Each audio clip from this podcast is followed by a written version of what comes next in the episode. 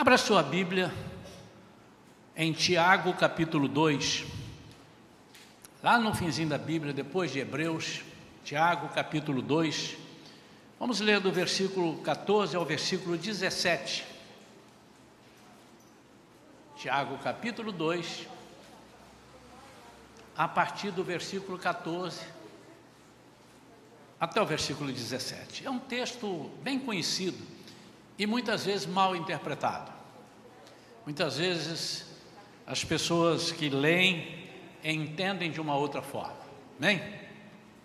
Diz assim: De que adianta, meus caros irmãos, alguém proclamar sua fé se não tem obras? Aqui está a primeira coisa que as pessoas, opa, acaso essa fé pode salvá-lo? Se um irmão ou uma irmã estiverem necessitados de roupa e passando privação do alimento de cada dia, e qualquer dentre vós lhes disser: Ide em paz, aquecei-vos e comei até satisfazer-vos, porém, sem lhe dar alguma ajuda concreta, de que adianta isso? Desse mesmo modo, então está falando do modo, desse mesmo modo, em relação à fé, por si só, se não for acompanhada de obras, está morta. Vamos falar com Deus? Pai querido, em nome de Jesus, tem misericórdia de nós, Pai, fala conosco nesta manhã. Eu sei que tu estás aqui presente em nosso meio, Senhor. Eu sei que tu recebeste já a adoração desta manhã. Eu sei, Senhor, que tu estás nos orientando, estás com cada irmão, cada irmã aqui nesta manhã, e por isso pedimos a tua misericórdia de falar conosco. Senhor, que nosso coração se alegre, nós possamos compreender a tua palavra como um ensinamento, como um cuidado que o Senhor tem para conosco para que nós não erremos, para que nós não passemos situações difíceis sem sabermos como sair delas. Ao contrário, Senhor, que nós tenhamos o escape devido dado pelo Espírito Santo. Fala conosco então nesta manhã, através da tua palavra agora, em nome de Jesus. Amém. Amém, queridos. Eu disse que muita gente interpreta esse texto de uma forma equivocada, porque eles associam que aqui está dizendo o seguinte: para você ter fé, você tem que ter obra, você tem que fazer as boas obras, você tem que dar alimento, você tem que dar roupa para as pessoas. E aí fica parecendo que as boas obras podem salvar a pessoa. É exatamente o contrário. A salvação é pela graça. O que ele está fazendo aqui é uma comparação de teoria e prática. O que ele está dizendo aqui é que se você tiver a teoria, mas não tiver a prática, não adianta. Então ele faz o exemplo da pessoa dizer: é, você está com fome, vai para casa, coma. Mas se você não dá comida para essa pessoa que não tem o que comer, não adiantou de nada você dizer para ela, alimente-se. A pessoa que não tem agasalho, você dizer para ela, vai aquecer, é, aquecer-se, né? aqueça-te. Então, se acontecer isso e você não der a ela o alimento, ficou só na teoria. A mesma coisa com relação à fé, é do mesmo modo. Se nós dissermos que temos fé, mas não aplicarmos a nossa fé para sabermos se temos mesmo, ela é morta em si mesma. A fé é a certeza das coisas que se esperam, é a convicção de fatos que se não veem. Então eu espero alguma coisa, eu espero pela fé. Eu estou convicção de alguma coisa que eu não vi, essa convicção é pela fé. E eu quero compartilhar com os irmãos, nessa mensagem de hoje, o exercício da fé. Quatro pontos, pelo menos, de como nós exercitamos a nossa fé e como ela é importante. Primeiro, a fé pode e deve ser desenvolvida, ela pode ser esticada. A fé pode e deve ser esticada. O que é esticar a fé? Alongar a fé. É trabalhar a fé, exercitar a sua fé. Dificilmente alguém é, exerce a sua fé para uma grande coisa se ele nunca exerceu a sua fé para uma pequena coisa. Dificilmente. Não é impossível. Há casos, mas aí são exceções, e a Bíblia não é feita por exceções ou de exceções. Muitas vezes nós queremos pegar as exceções e fazer disso uma aplicação na nossa vida. Está, está errado, não deve ser assim. Mas há exceções. Às vezes uma pessoa que nunca orou por ninguém, uma pessoa que nem crente é direito e tal, e de repente recebe a notícia que está com câncer. E ele usa, ele começa a clamar e usar uma fé grandiosa, que tem que ser uma fé muito grandiosa para isso, né? E o médico disse: não tem jeito, você vai morrer daqui seis meses. E ele pode ser curado através dessa sua fé, mas isso é uma exceção. Porque normalmente, quando a pessoa não exercita ele, a tendência é ele não ter fé, ele ter medo, porque ele não tem, ele não tem parâmetros.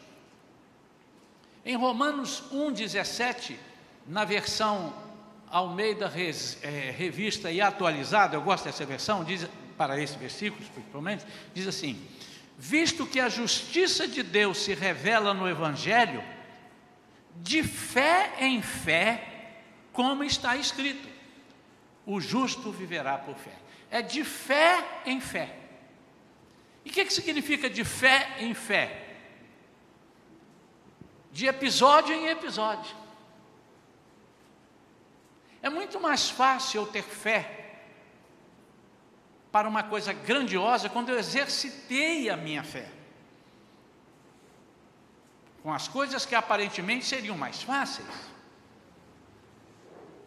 Lembrando os irmãos que fé normalmente é aplicada naquilo que você não pode executar. Por exemplo, eu tenho fé que eu vou descer daqui agora, vou abrir aquilo ali, vou passar para o lado de lá. Eu não preciso ter fé para isso. Eu estou excetuando aí os irmãos. É, irmão, você tem que ter fé, porque pode ser que Jesus te chame agora, você nem desce o degrau.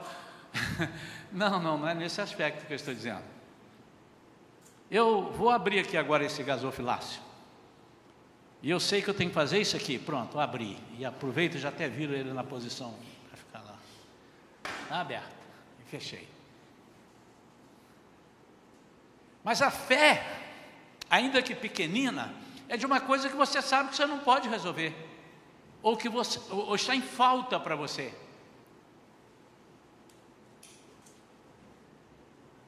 Há pessoas que utilizam a fé para coisas pequenas e reconhece o poder de Deus naquelas coisas pequenas. E quando você é fiel, esse versículo também se aplica nisso, no pouco, sobre o muito ele vai te colocar.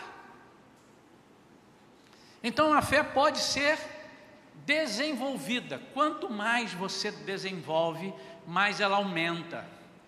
A fé, praticamente falando, ou seja, na prática, se você quer ser amanhã um intercessor de pessoas que estejam gravemente enfermos, comece a orar por pessoas que estão com sinusite, ou com uma, uma gripe, ou com uma tosse, ou com um problema menor. E você vai ver que Deus, não que ah, Deus precisa usar, primeiro precisa fazer as pequenas coisas para depois ele fazer as grandes. Não, não, não, não, não. É com relação a você. É com relação a você. É você saber que Deus se atende. Deixa eu repetir, irmãos, isso não é uma regra geral para todos. Há pessoas que já entram, aceitam Jesus e entram com uma fé tremenda e já vão para o hospital e já começam a orar por pessoas que estão no leito de CTI. Mas o normal é que nós tenhamos medo, que nós tenhamos insegurança. A segunda coisa, e é continuação dessa primeira, para a fé ser desenvolvida, é preciso então que eu pratique sempre. Primeiro eu falei da prática, agora é praticar sempre. Senão ela fica parecida com aquela que você liga no interruptor, o ventilador roda e você já sabe que você ligou no interruptor, o ventilador vai rodar. Mas o praticar sempre significa você não ficar ausente da atuação de Deus sobre a sua vida com o quesito fé. E aí você vai aprender situações, a sair de situações que fazem com que você acredite que aquilo que você não está vendo pode acontecer. Você vira uma pessoa intrépida.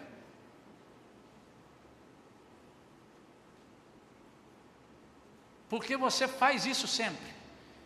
Repito, irmãos, uma coisa é praticar, outra coisa é praticar sempre, com constância, com perseverança. E sempre querendo um grau a mais, de fé em fé, de fé em fé. Situações em que eu devo soltar a palavra e crer que será possível acontecer, porque é Deus quem irá realizar. E você precisa ter essa, é, é, essa engrenagem com Deus, essa, essa empatia, né? Dizendo assim, agora eu vou falar e quem vai falar é Deus. É como se você estivesse se colocando no lugar de Deus. Mas você não é Deus. Mas ele, tudo que fizeres em meu nome, não é verdade? Em Mateus 19, 26, Jesus vira para os discípulos por uma questão, os discípulos estavam, coloque por gentileza Mateus 19, 26, também eu estou na revista aí atualizada, diz assim, Jesus fitando neles o olhar, disse-lhes: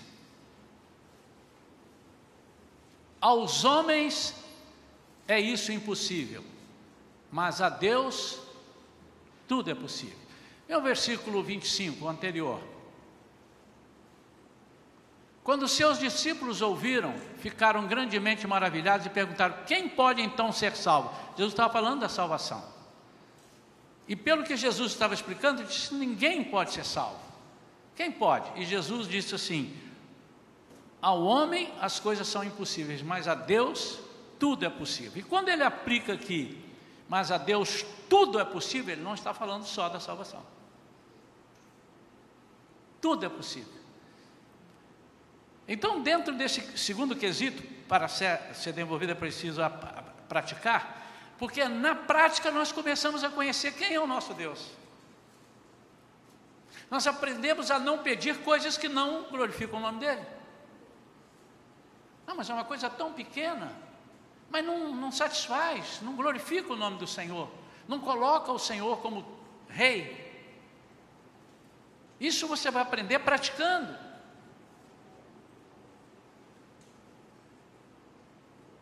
Há coisas que às vezes as pessoas pedem para checar. O diabo usa alguém para falar para você para fazer, para testar.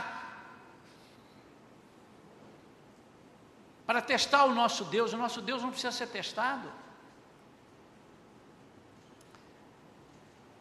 Então, como é que eu vou crer? Como é que eu vou conhecer se eu não pratico, se eu não exerço?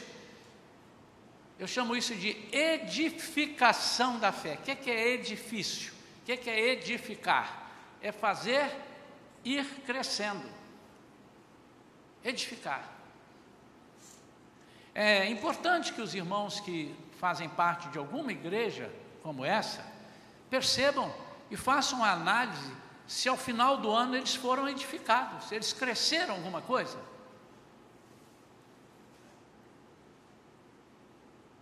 O que você aprende na esforço, na escola dominical, te edifica, acrescenta alguma coisa na sua vida?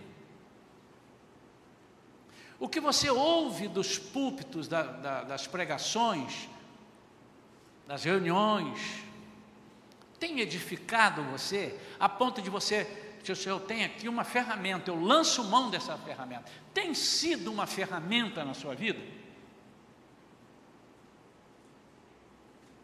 Mas como diz o texto, Para eu saber se eu tenho fé, ela precisa ser testada. Então, a terceira coisa, a fé precisa ser testada constantemente. Se não for constantemente, você vai ver assim, irmãos, eu quero contar um testemunho de fé. Em 1962. Aí depois você dá a palavra a ele de novo, ele conta. Em 1963. Aí você diz, agora vai subir. 1970, opa, cadê ele volta? 1964. E ele não passa dali, o, o, o, o termômetro dele vai até ali. Por quê? Porque ele não exerceu? Não, ele exerceu. Será que a fé que ele falou em 62, 64, 70 eram fé esquisitas, fracas? Não, provavelmente uma fé enorme.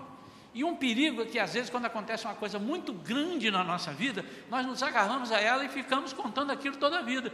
E tiramos a oportunidade de Deus fazer na nossa vida novas coisas, novos episódios, maiores ou menores, não importa. O que Deus quer fazer não é só maiores, o que Deus quer é ter uma relação com cada um de nós. Uma relação íntima.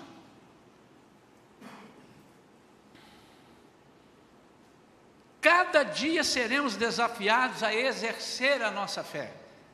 E eu repito, irmãos, para coisas pequenas.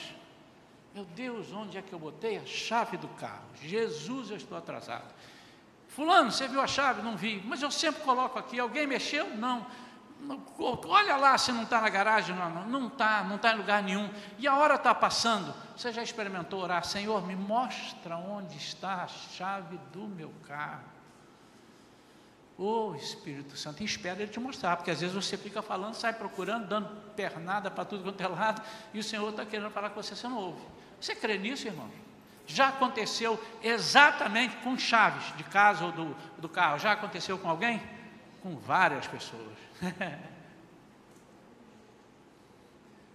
uma pessoa contou uma vez que estava no ônibus e quando foi contar a passagem faltava 10 centavos. E ela falou assim: 10 centavos eu posso pedir o cobrador, mas eu vou ficar sem graça pedir, o cobrador vai achar que, né? Não, eu vou pedir para alguém, não conheço ninguém. Eu vou orar a Deus, Senhor, em nome de Jesus, eu preciso achar 10 centavos dentro desse ônibus. Isso, irmãos, não é, não é, como é diz, a pessoa está completamente fanática. Não. Não quer dizer que toda vez que faltar um dinheiro, você vai dizer, Senhor, eu quero achar um dinheiro na rua. Ele vai dizer, vai trabalhar, meu filho. Né? Pode dizer isso para você. Né? E de repente essa pessoa contou isso, e eu creio que já aconteceu isso conosco eh, semelhantemente, com, com, com, dinheiro, com alguma coisa assim. Dinheiro escondido que eu não lembrava, estava guardado lá. Ô oh, Senhor, deixa eu ver aqueles 50 mil dólares, onde estão? Né? E a pessoa disse que de repente olhou assim, debaixo do banco, 10 centavos. Ele pegou aquela pessoa, pegou aqueles 10 centavos e fez o quê? Pagou a passagem? Não, agradeceu a Deus. Senhor, o Senhor me ouve. Que beleza. Com isso o Senhor está dizendo para ela: pode me pedir. Quando você não tiver, ela tinha os 10 centavos? Não. É uma coisa grandiosa? Mas eu não estou dizendo que a fé é para coisas grandiosas, é para coisas que você não tem, ou não sabe. Não se vive da fé do passado apenas, ela te alimenta a te impulsionar. Não, se Deus fez isso comigo, anteontem, ele vai fazer de novo, eu creio, no, sentido seguinte, né, se ele vai, tem que fazer, não, deixa eu explicar isso melhor. Se Deus é capaz, foi capaz de me dar isso, ele é capaz de me dar, repetindo desde o início, quando eu li, se estiver dentro do propósito de Deus, onde ele é glorificado, né? Se Deus foi capaz de me curar daquilo ali, ele é capaz. E a Bíblia é recheada de exemplos assim, irmãos. Mesmo no Antigo Testamento, quando Davi foi lutar com aquele gigantão enorme, Golias, ele, humanamente falando, era impossível vencer. Primeiro, que ele não era guerreiro, ele era pastor de ovelhas, e o outro era guerreiro desde a sua mocidade. Então, duas coisas que a gente aprende aí quando Saúl disse: ele é guerreiro, ele, é, ele luta desde a sua mocidade. Está intrínseco aí. Ele não é mais moço. Segundo, ele está vivo. Terceiro, ele é um vencedor. Ele luta e vence desde a sua mocidade. E Davi não. Mas Davi tinha uma experiência de eu, eu nunca lutei, mas o Deus que resolveu para mim um problema com o leão, resolveu para mim um problema com o urso, vai resolver um problema para mim com esse incircunciso filisteu. Aliás, lá no texto, o único que não chama ele de gigante é Davi. Você pode olhar depois. Incircunciso filisteu. Vivemos apenas da fé do passado, por incrível que possa parecer, pode nos levar a perder a fé. Eu agarro nela, não exercito e atrofio. Irmãos, eu estive no hospital 30 dias, irmãos sabem disso. Mas com 10 dias, 15 dias que eu estava no CTI, 15 dias deitado. A pessoa chegou e falou assim: Vamos sentar? E eu me sentar e caí na cama. Ele disse: Calma, calma, calma. Você não pode fazer isso sozinho. E eu percebi que eu não tinha força. Atrofiou os músculos. Eu emagreci também e atrofiou, atrofiaram, os músculos ficaram atrofiados. Aí ele disse assim: Você pode ficar em pé? Eu, claro que eu posso. Fica. Aí ele me segurou. Não deu um minuto, ele falou: Pronto, agora está bom, pode sentar. Eu falei: Meu Deus, meu Deus. De que adianta eu dizer assim? Já andei 10 quilômetros. Lembrei de lá de Guaçuí, andando por aqueles morros, hein? Subindo e descendo o morro, correndo atrás de cavalo no pasto. De que adiantava se naquele momento eu não podia ficar de pé?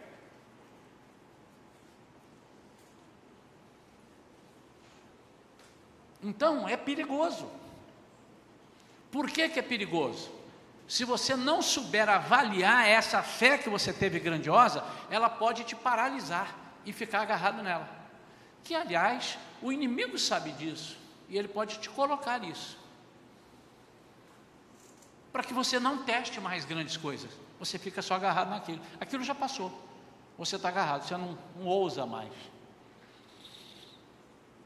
A quarta coisa, quarto item. A fé é nosso modo de vida.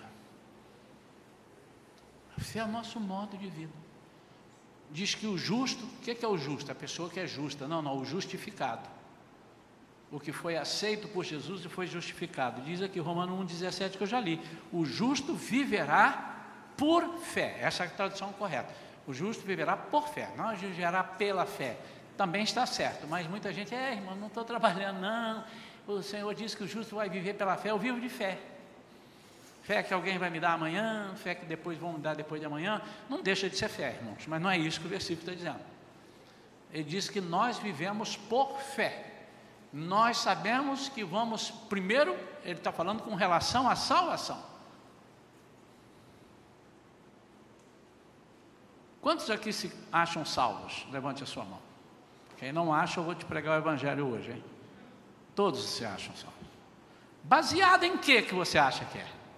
Quantos aqui já foram lá no céu ver a morada dele? E identificou lá, rua tal, número tal, está aqui, casa do Isaías, casa do Leandro Gil e família.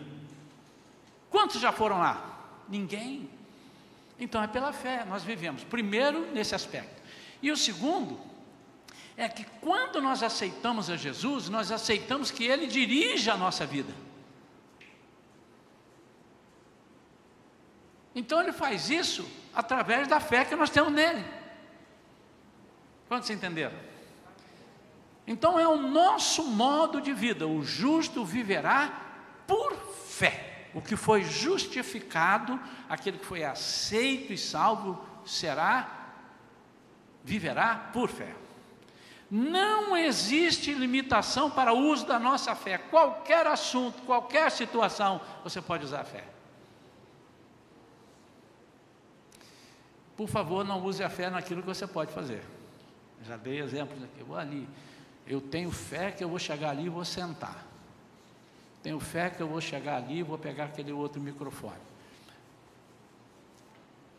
Mas as coisas, quaisquer que sejam, elas precisam ter um toque da nossa fé. Para quê? Com o propósito de que Deus seja reconhecido, que foi Ele quem fez, é Ele quem faz. Como ele gosta disso. E interessante, ele não precisa disso. Ele é o Rei dos Reis, Senhor dos Senhores, o Todo-Poderoso. A Bíblia fala dele coisas tremendas. O nosso Deus, o nosso Jesus, o Espírito Santo. Eles não precisam de massagear o ego deles. Mas dá uma alegria muito grande porque Deus percebe que nós entendemos o recado dele, entendemos o, o sentido de servirmos a Ele e o, o sentido da dependência. Muitas vezes nós somos dependentes de coisas materiais, mas temos dificuldade de ser dependentes de espirituais. Lembra que eu já falei aqui na igreja? Quantos, vou repetir de novo, quantos têm certeza da sua salvação? Levante a mão. Irmão, vai ter fé assim na China, meu irmão. Como é que você pode ter certeza disso? Agora, você tem certeza da sua salvação e não tem certeza de algo muito menor que isso, uma enfermidadezinha ou, ou alguma coisa, você não pode usar a fé para isso? Tem alguma coisa em discrepância, está incoerente. O mundo quer nos ensinar a aceitar as coisas naturais e deixar de lado as sobrenaturais. O mundo quer que a gente aprenda a fazer o seguinte: eu quero ver para crer. E a Bíblia ensina: você precisa crer para ver. Quando Jesus disse à irmã de Lázaro: Se creres, verás. Ele até pergunta: vocês precisam ver para crer? Se vocês tivessem visto, vocês creriam? Falando de milagres falando com Pedro, bem-aventurado é o Pedro que. Irmãos, parece uma coisa tão difícil, mas é uma coisa que nos impregna. Do verbo impregnar, está certo, impregna, né? Não pode ser impregna, não, né? Tem que ser impregna. Que nos faz ficar impregnados. Mudei aí, melhorou. Tem hora que dá uma dúvida, a gente que fala assim 200 idiomas, né? A gente esquece o português, né, Pedrinho? Parece, é uma linha tênue, é, você fica assim, porque você precisa ser uma pessoa é, controlada, uma pessoa que faz as coisas, mas daqui a pouco você está confiando, só no dinheiro. Só no dinheiro. E pode pintar na nossa vida alguma coisa que todo o seu dinheiro não vai resolver. Aí você tem que correr para a fé. E, e Deus não é o Isaías e não é você, ainda bem. Né? Senão ele disse assim: agora, agora vai procurar sua turma. Mas Deus é misericordioso. Mas até quando nós vamos fazer esses testes com a misericórdia de Deus? Então as coisas mecanicamente não, não, não são próprias do ser, do, do indivíduo, do, do salvo, do justificado. Nós vivemos espiritualmente e vivemos sobrenaturalmente.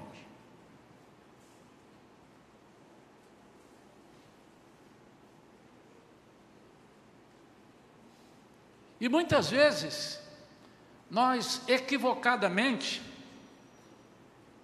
ao vivenciarmos a fé para grandes coisas,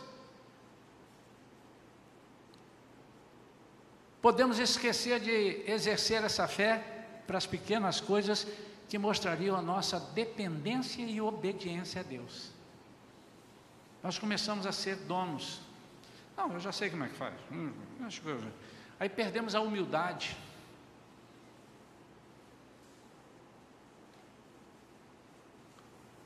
Você já teve?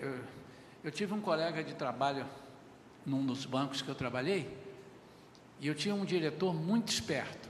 Ele era inteligente, tudo, mas ele era muito sagaz. E esse meu amigo queria sempre mostrar que sabia, porque ele aprendia o seguinte: não, eu vou dizer que sei e tal, e dou um passo à frente. E você ia falar um negócio, não, não, pode deixar, já sei, já sei, já sei. E ele pegava e deixava, então faz. E de vez em quando ele quebrava a cara. Às vezes ele acertava, mas muitas vezes ele, não, você não deixou eu terminar. Eu te perguntei se você sabe. Você disse que sabe, e você está demonstrando que não sabe. E o mundo quer nos ensinar isso. Como é que ele nos ensina isso? Você já tem a salvação. A Bíblia diz: trabalhai a vossa salvação.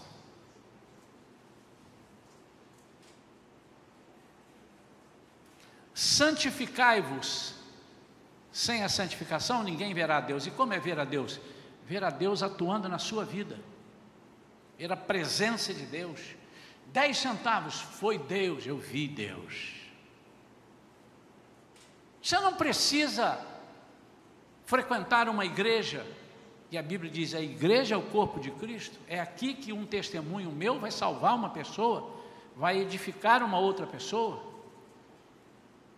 E o mundo começa a nos ensinar a sermos mecânicos. Mas você já aprendeu, você já sabe. E o perigo é que quando nós somos muito usados, a tendência é nós não nos aprofundarmos mais no conhecimento. Isso acontece nas influências de amizades, e as amizades, não estou me referindo a amizades fora da igreja. Influência de amizades daqueles que conhecem Jesus, às vezes, e muitas vezes.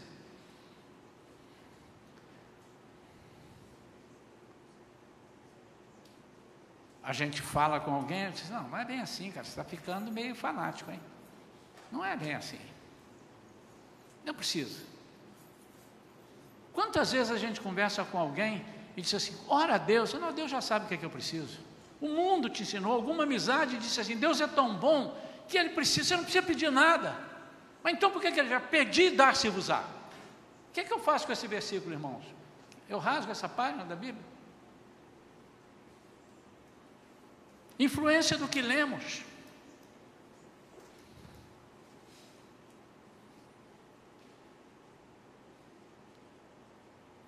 Nós estamos na fase de tá ruim e vai ficar pior. Estamos nessa, nessa era aí, né? Tá ruim e vai ficar pior. E muitas vezes somos influenciados e não aceitamos isso.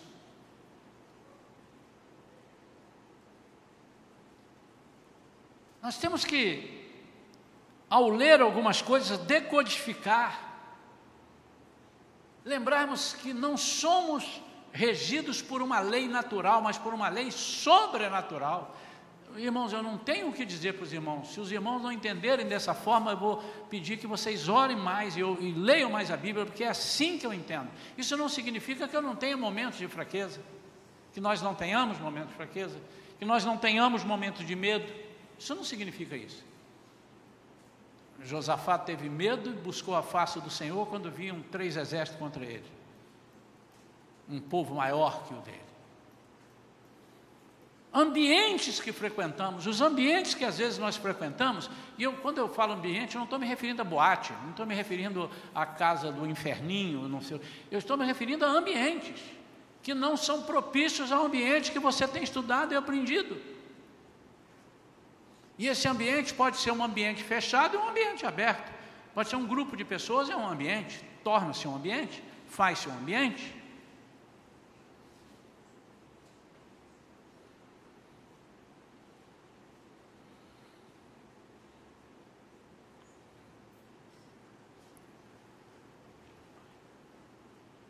E quase sempre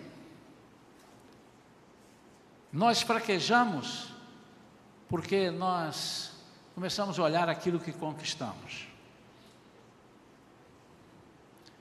E quando percebemos que conquistamos, e às vezes conquistamos coisas que aparecem assim, caiu no meu colo, o que que é isso? O que que é isso?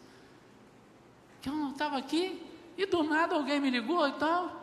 E aconteceu isso, ganhei esse presente, ganhei aquilo, ganhei aquilo. Aí a nossa tendência é dizer: Deus gosta muito de mim. E nós começamos a ficar vaidosos. Deus gosta muito de mim. Daqui a pouco você acha que você é o melhor do mundo. Porque Deus gosta muito de você. Claro que Ele gosta. Você, você quer prova maior do que dar o filho dele para morrer por você? Sendo você, eu estou dizendo porque eu estou dizendo você, você, Deus gosta de mim, de você, então, mas é de nós. Sendo nós ainda pecadores, Ele não exigiu que nós fôssemos purificados, Ele deu o Filho dele para morrer por um monte de praga, de ruim, de coisa ruim, que, somos, que éramos nós, nós vivíamos nesse sentido. Mas a fé então é alimentada pelo grau de intimidade que temos com Deus através da oração e da aplicação da Sua palavra. Eu leio a palavra e aqui está dizendo: tudo é possível ao que crê. Se creres, verás a glória de Deus. Todo aquele que crê em mim fará as obras maiores que eu faço. É teoria, irmãos. E eu estou ficando, estou inflando. Agora eu tenho que soltar o verbo, soltar a palavra. E para eu soltar a palavra, eu tenho que ter relação íntima com Deus. Mas também não adianta você ficar orando, orando, orando. Irmãos, olha o meu joelho. O que, que eu ouvi isso, irmãos? É, eu oro 10 horas por dia em cima de dois caroços de milho. meu joelho está assim, de tanto orar. E o que, que você fez? Não, eu oro. Irmão, você não praticou a sua oração. Então você tem que chegar lá e dizer assim, irmão, que, qual é o problema? Posso te abençoar? Contei aqui exemplos que nós tivemos lá no hospital, né? Quero abençoar você em nome de Jesus. Ah, eu, então ore por isso. O que, que é? Meu casamento.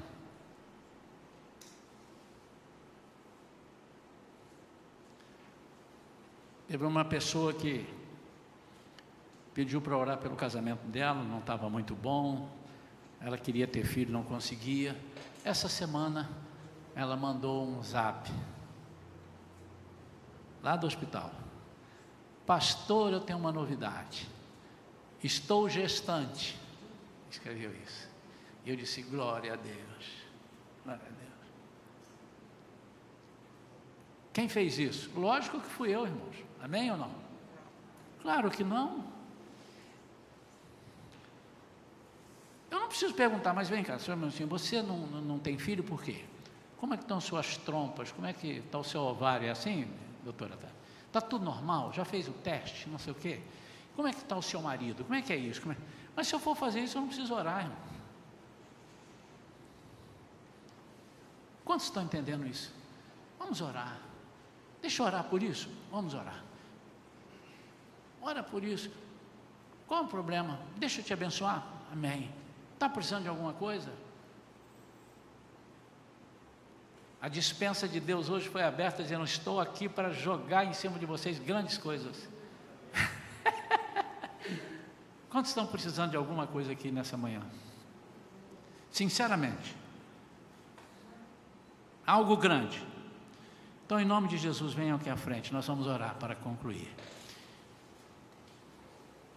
E a Bíblia diz que nós temos que orar crendo em nada duvidando. Sabe o que, que acontece? Diz o versículo, lá em Marcos, diz assim: quando pedirdes crendo em nada duvidando, assim será, será concedido. Já foi. Quantos entendem isso? Podem vir, irmãos, não tirando a máscara, não tem problema, mas procurem dar um afastamento maior. Pode chegar para cá. Amém.